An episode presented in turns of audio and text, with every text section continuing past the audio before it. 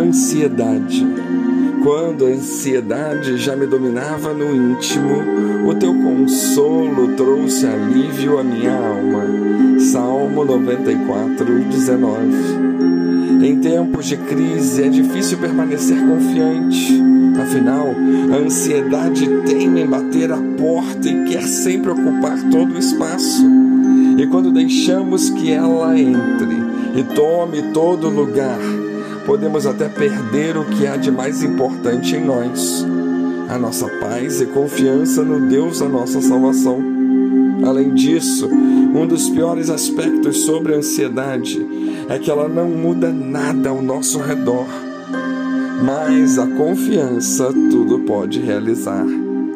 Todos os dias temos tantas decisões a tomar, e quando jovens pensamos em tudo aquilo que queremos ser a faculdade que iremos cursar, os sonhos que desejamos viver, podemos até nos perguntar que caminho devemos seguir. O mais importante é saber que Deus quer nos fazer confiar nele. Ele é o caminho seguro que nos conduz ao Pai, a voz que nos dá direção. Mas como podemos desvincular-nos da ansiedade e aprender a confiar em Deus? Temos que nos lembrar quem Ele é. Ele é o Deus que criou todas as coisas e continua a exercer domínio sobre tudo o que criou. Ele é aquele que na concha da sua mão mediu a água e tomou a medida dos céus nas suas palmas. Isaías 40, 12. Nele não há inverdade e todos os seus caminhos são de fato justos. Quem poderá impedir o seu braço forte de agir? Sua mão não está encolhida para não poder salvar, e seus ouvidos não estão surdos para não poder ouvir.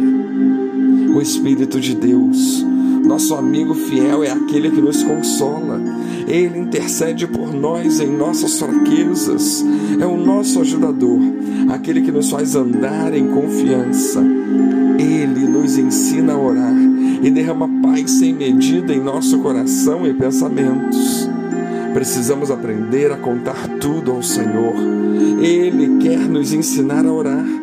O Senhor Jesus nos ensina que para controlar a ansiedade precisamos buscar, em primeiro lugar, o reino de Deus e a sua justiça, conforme vemos em Mateus 6,33. E isso significa prioridades, ou seja, para a inquietação é preciso tirar o foco das necessidades e colocá-los na providência divina. Observemos o exemplo do povo de Israel no deserto. O Senhor Deus sustentou o seu povo em um lugar de morte.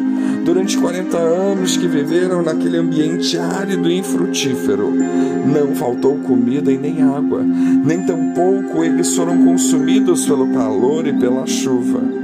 A promessa do Senhor permanece de pé. Davi confiava nisso. Ele acreditava que, por mais severa que fosse a crise, o Senhor estaria no seu lado. Não podemos nos deixar levar pela demanda sufocante do mundo.